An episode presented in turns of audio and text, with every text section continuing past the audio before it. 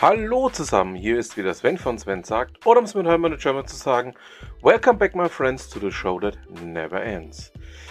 Ja, eine kleine Sonderausgabe. Ich habe es ja schon angekündigt, dass es jetzt hier, ähm, ja, doch auch wieder weitergehen wird mit meinen Podcasts und dann würde ich sagen, starten wir doch heute mal mit einer kleinen Sonderausgabe zum Thema E-Mobilität. Ähm, halt, also nicht zu verwechseln mit den E-Auto News, die ich zusammen mit meinem kongenialen Partner Steve mache, sondern ich habe heute einen Gast. Naja, Gäste sind bei mir in meinem Podcast ja auch nichts Unbekanntes.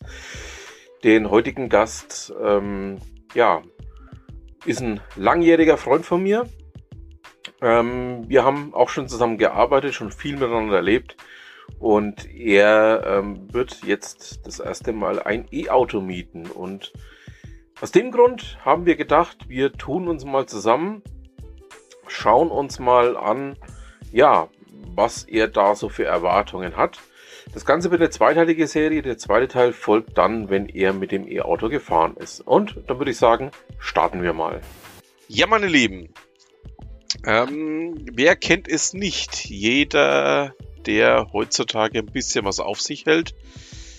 Ähm, testet zumindest mal die E-Mobilität für sich selber. Und ähm, ich habe einen guten Freund, der ja jetzt auch mal in den Genuss kommt. Er ist eigentlich ein Jack-Fahrer, also ein Jaguar-Fahrer. Und wer natürlich unsere drei ähm, Spezialisten ähm, May Hammond und nicht zu vergessen Jeremy Clarkson kennt, weiß natürlich, was ein Jack-Fahrer ist, also ein Jaguar-Fahrer. Ähm, mit Steve hatte ich das Thema ja auch neulich, ähm, dass Jaguar, seitdem es jetzt indisch ist, ähm, ja, von der Kolonie eben zum Chef aufgestiegen ist. Ähm, mein guter Freund hier hat ähm, einen Jaguar oder hatte einen Jaguar. Ich habe ihm nachdem er mir ein Foto von einer Karte gezeigt hat, von einer Ladekarte gezeigt hat, gefragt, ob er seinen Jaguar jetzt gegen einen E-Jaguar eingetauscht hat, was ich dann natürlich auch spannend gefunden hätte. Ähm, hat er nicht, ähm, aber dazu kommen wir dann auch noch gleich. Und ähm, das zweite, was mir einfiel, ist, ich hatte mir vor vielen, vielen Jahren mit ihm eine Diskussion zum Thema Tesla. Ähm, er meinte damals zu mir, also im Grunde genommen überzeugt ihn das Konzept von Tesla schon. Einfach aus dem Grund heraus, weil dieses Fahrzeug eh generell alles verbaut hat und alles an Ausstattung hat, ähm, was man sich wünschen möchte, kann, tun, darf, wenn man entsprechenden äh, finanziellen Möglichkeiten hat, aber ähm, man das Ganze einfach nur softwaretechnisch freischalten lassen muss. Und ja, genug der Worte. Grüß dich! Schönen guten Abend. Ja. Danke für die Einladung und äh, dass du an meinen Gedanken und Ideen teilhaben lassen möchtest und ihr natürlich als Zuhörer auch. Mhm. Ähm, genau. Das wäre jetzt auch gleich der erste Punkt gewesen, auf den ich mal zu sprechen kam. Ähm, du hast mich da also wirklich überrascht, ähm, allein schon damit, dass du dann einfach auch ähm, ja, mir plötzlich ein Foto von einer Ladekarte geschickt hast. Und ich dachte mir einfach nur, hm, da schau an. Hat er jetzt seinen Jaguar gegen den E-Jaguar eingetauscht? Nein, ähm, die Idee ähm, dahinter ist einfach, man darf, also ich finde, man darf sich Technologien nicht verschließen. Gleichzeitig wie über jede Neuerung kann man nur blöd daherreden, wenn man es wenigstens mal getestet hat. Und ähm, du hast es gerade schon angesprochen. Ich bin vor vielen Jahren, als das Thema Tesla aufkam und eine der ersten Tesla-Filialen hier in Deutschland geöffnet hat, in meiner Geburtsstadt Düsseldorf ähm, dort mal hingefahren äh, mit meinem Verbrenner, habe einen Termin für eine Probefahrt von einem Model S gemacht und war überrascht, was ähm, E-Autos auf die Straße bringen.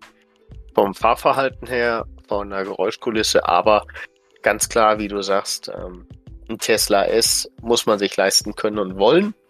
Ähm, die Modelle darunter finde ich halt von der Verarbeitungsqualität nicht meinem Wunschstandard für ein Kfz entsprechend. Und so habe ich lange Zeit keine echten E-Autos unter mir gehabt. Ich hatte mal Hybridmodelle über Firmen, für die ich fahren durfte, aber ähm, ansonsten nichts Elektrisches. Mhm. Okay. Um, ähm, jetzt aktuell, du hast es angesprochen, mein Jack äh, hat gerade ein wenig Pause. äh, nichtsdestotrotz habe ich gewisse Fahrwünsche und ähm, mein primäres Fahrziel ist äh, über 500 Kilometer entfernt. Das heißt, wenn ich mich in ein Auto setze und nicht den ÖPNV nutze, muss das Ding auch Langstrecke abkönnen.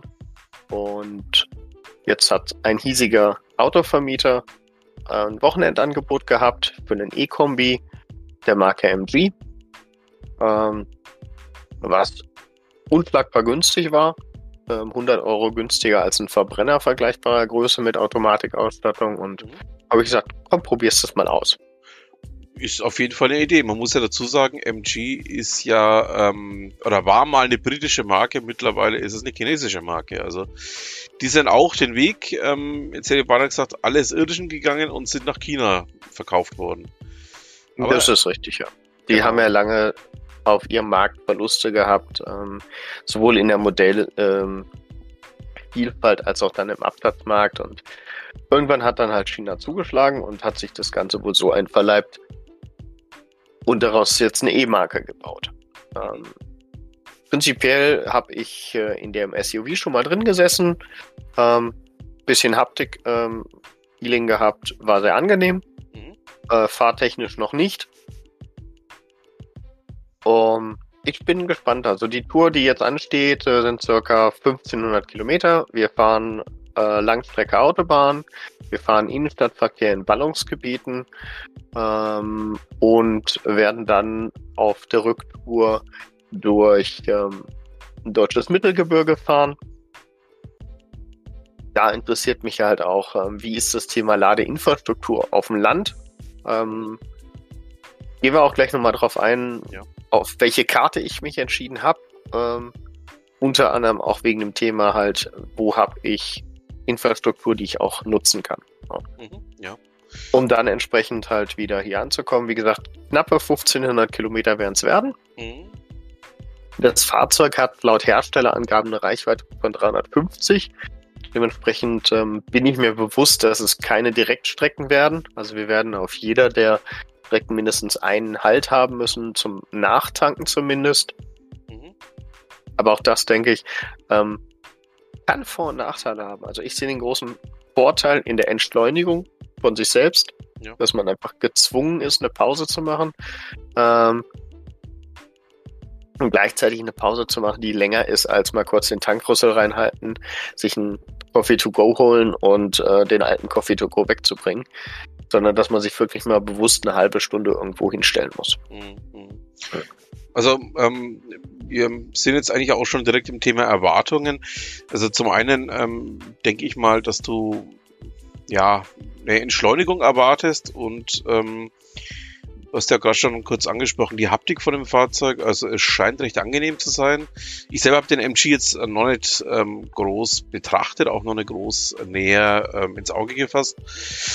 Aber ähm, also so wie du es jetzt hier erzählst, scheint das Ganze in eine Richtung zu laufen, die durchaus, ähm, um es mal so zu formulieren, ähm, eigentlich wirklich eine interessante Geschichte werden könnte. Also sprich von, von deiner oder für dich auch eine interessante Geschichte werden könnte. Ähm, ist halt die Frage, werden die Erwartungen, die du jetzt ähm, auch hier mit mir ansprichst, soweit erfüllt oder aber ähm, ja, kommt noch irgendwas dazu, was wir beide jetzt vielleicht im Vorfeld ähm, deines, ich nenne es mal Roadtrips, ähm, noch nicht ins Auge fassen kannst oder noch nicht ähm, näher betrachten kannst. Also ich denke, es wird auf jeden Fall irgendwelche Form von Überraschung geben, ähm, weil einfach mein jetziger Fokus ähm, ganz klar auf Verbrennern liegt. Mhm. Dementsprechend, ähm, ich glaube nicht alle Aspekte, die Elektrofahren so mit sich bringt, von Haus aus zu kennen und dementsprechend auch äh, darauf vorbereitet zu sein. Auf der anderen Seite, wie ich schon sagte anfangs, für mich ist wichtig, man kann sich Dinge nicht verschließen, wenn man sie nicht ausprobiert. Ja. Ähm, meine persönliche Haltung zu E-Mobilität ist, wir gehen in die falsche Richtung. Ähm, mhm, also ja. gesellschaftlich, politisch. Ich denke, das E-Auto ist sehr sinnvoll im Nahbereich mhm. 100, 200 Kilometer Reichweite für ein Fahrzeug, dass man im Endeffekt Pendler abfängt, innerstädtische Fahrer abfängt ähm, und da für eine enorme Luftqualitätsverbesserung Mhm. sorgt. Ja. Gleichzeitig aber auch die in die Individualverkehr nicht gänzlich zum Erliegen bringt. Also ich glaube, das ist ein sehr, sehr wichtiges Thema, was gerne politisch vergessen wird, welche ja, Emotionen und auch Notwendigkeit Individualverkehr mit sich bringt. Ähm, sich in ein Auto zu setzen, wird heute gleichzusetzen mit, ich zeige einfach mal, ich habe vier Räder. Mhm. Ähm, Individualverkehr heißt aber auf der anderen Seite auch, und gerade für mich als ÖPNV-Nutzer, der den wirklich exzessiv nutzt, also ähm, ich nutze in meinem Alltag ein Privatfahrzeug vielleicht 20 Prozent Mhm. Mhm. in der Standardwoche ähm, und dann sind es halt Fahrten zum Kunden hin. Mhm. Keine Privatfahrten. Einfach weil der ÖPNV bei uns äh, in einem Level ausgebaut ist, dass ich es gar nicht äh, benötige. Ja. So, auf der anderen Seite ähm, halte ich sehr am Individualverkehr fest, weil es Situationen gibt, wo ich eben nicht den ÖPNV nutzen kann oder auch will. Ähm, das können größere Einkäufe sein, das kann ähm, irgendwelche Zeit- und Zielunabhängigkeiten sein, die ich eben mit dem ÖPNV nicht abdecken kann oder möchte. Mhm.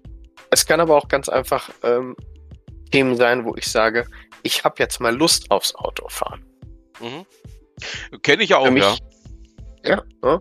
Also ich meine, wir beide haben uns dem Thema Kfz ja nicht nur gewidmet, weil wir nichts Besseres zum Quatschen hatten, sondern weil wir beide Spaß haben am Autofahren, an, Ja. an insgesamt motorisierte Vehikel zu bewegen. Und ähm, auf das Thema E-Mobilität zurückkommen, wie gesagt, ich denke, für den Nahbereich haben wir hier durchaus gute Optionen mit Elektromobilität. Die Fahrzeuge sind leicht genug, die Fahrzeuge bieten entsprechende Raummöglichkeiten, dass man das mit ausführen kann und möchte, was man gerade vorhat. Mhm. Ja. Gleichzeitig, wie gesagt, entlastet es massiv die Umgebung. Ähm, ein paar meiner Freunde kennen den Spruch. Für mich war das erste und schönste Mal an Corona der erste Lockdown. Die Luftverbesserung bei uns in der Innenstadt war grandios. Ich konnte frei atmen, ich habe Tiere gehört und gesehen in der Innenstadt, einfach weil dieser ganze Smog weg war, weil Autos weg waren, die einfach nur rumfahren zum Rumfahren. Ja, da bin ich Mhm. kein Freund ja, von, Okay. hänge ich mich voll rein.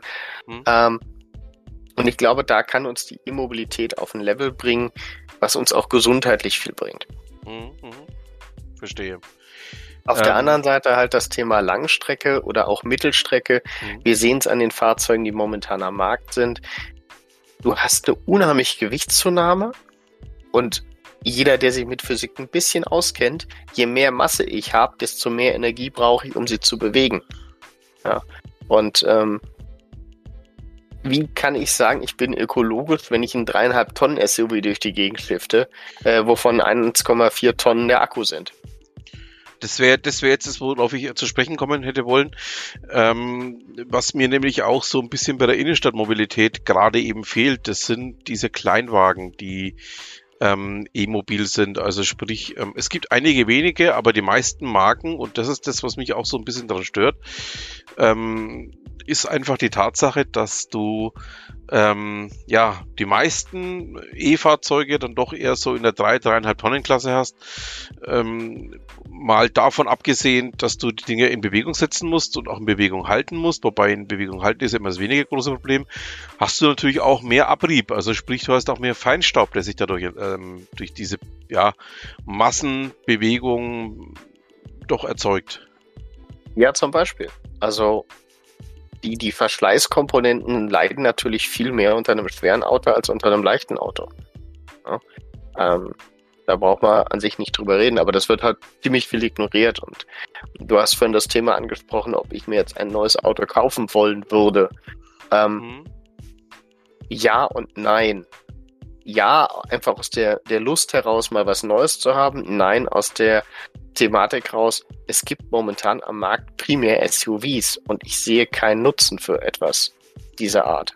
Mhm. Ich verstehe das Ja. Konzept dieses Fahrzeugs nicht. Also ja, wobei, im Sinne von ja. Nützlichkeit. Ich kann mit dem Ding nicht ins Gelände fahren. Äh, in der Innenstadt ist es überdimensioniert. Und auf der Autobahn ist es zu 90 Prozent eine Schrankwand. Also alle haben Mhm. immer über die G-Klasse gelacht. Ähm, und mittlerweile bauen wir sowas in Massen.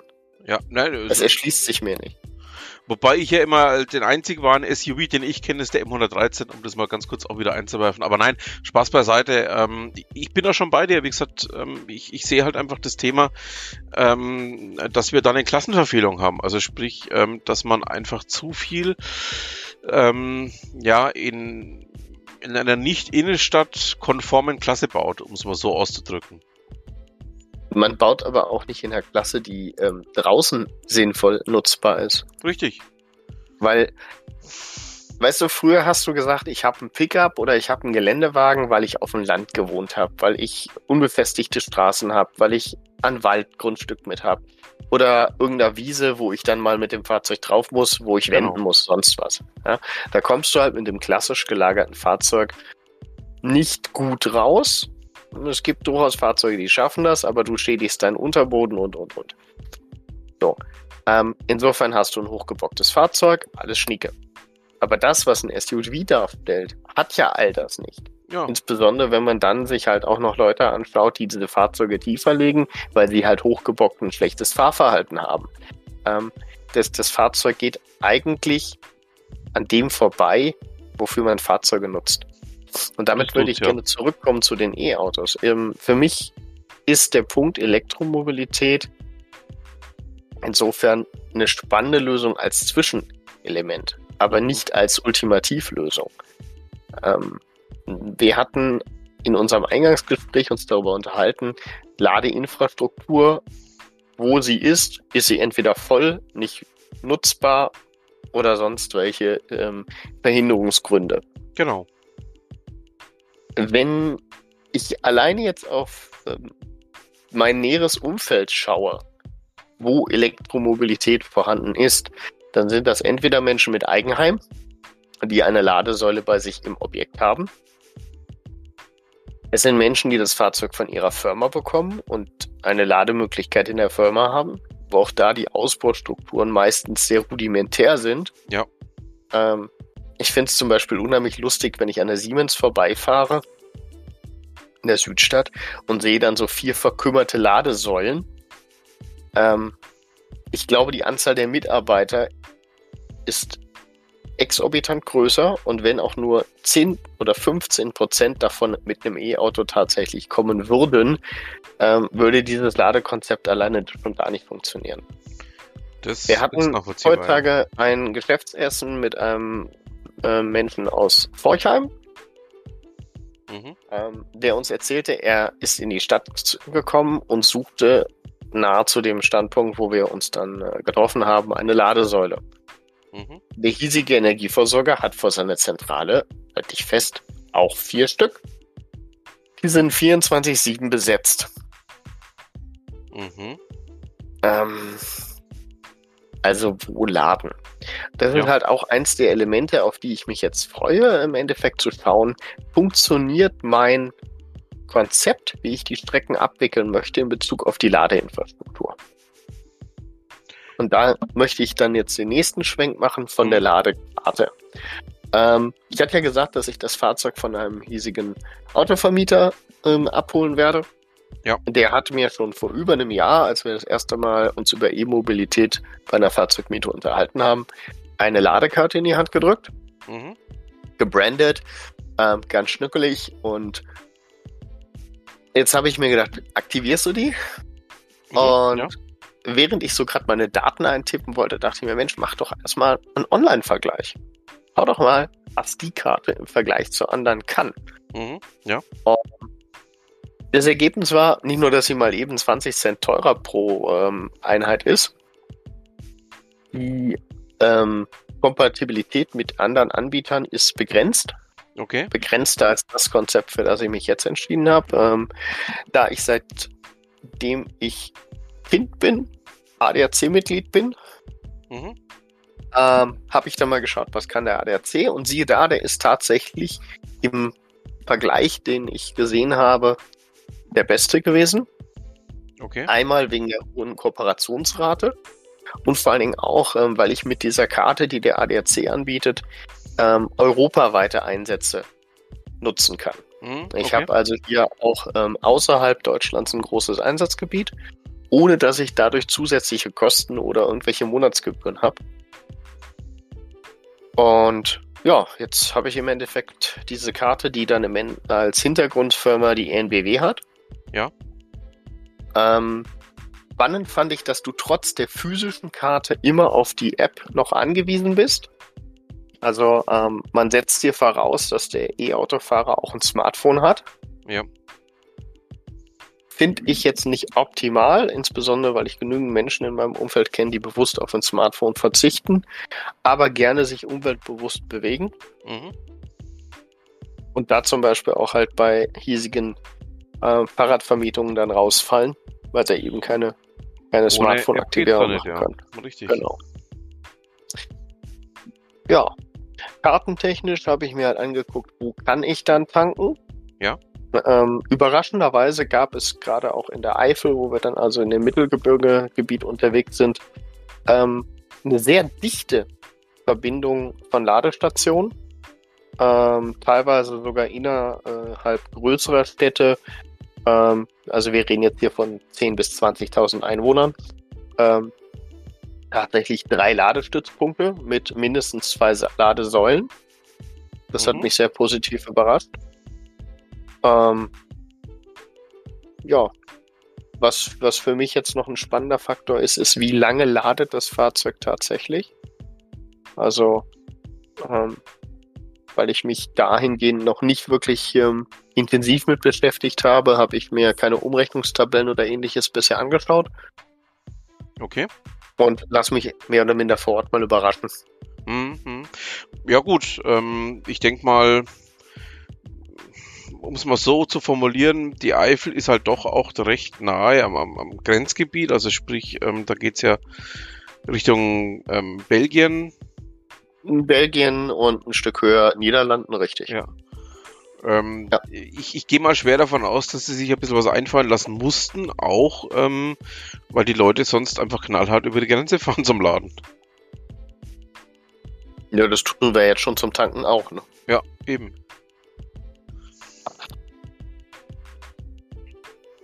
Ja, nee, dann ähm, würde ich sagen, ähm, wir beide unterhalten uns, ähm, sobald du von deinem Roadtrip zurück bist.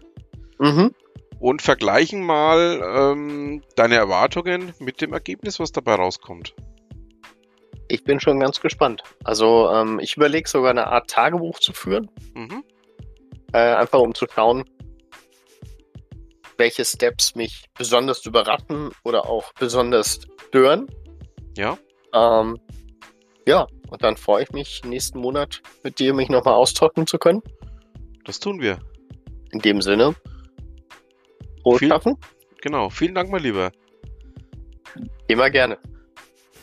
Also dann, seid gespannt. Wir werden die Nachberichterstattung, sobald er aus seinem Roadtrip zurück ist, durchführen. Und ja, das wird, denke ich mal, auch nochmal eine hochspannende, sehr interessante Geschichte Freut euch drauf. Damit haben wir es dann auch für diese Ausgabe heute. Ich bedanke mich fürs Zuhören. Wünsche noch eine schöne Restwoche, ein schönes Restwochenende, je nachdem, wann ihr mir zuhört. Und dann bleibt mir auch nur noch zu sagen, was immer Sie machen, machen Sie es gut.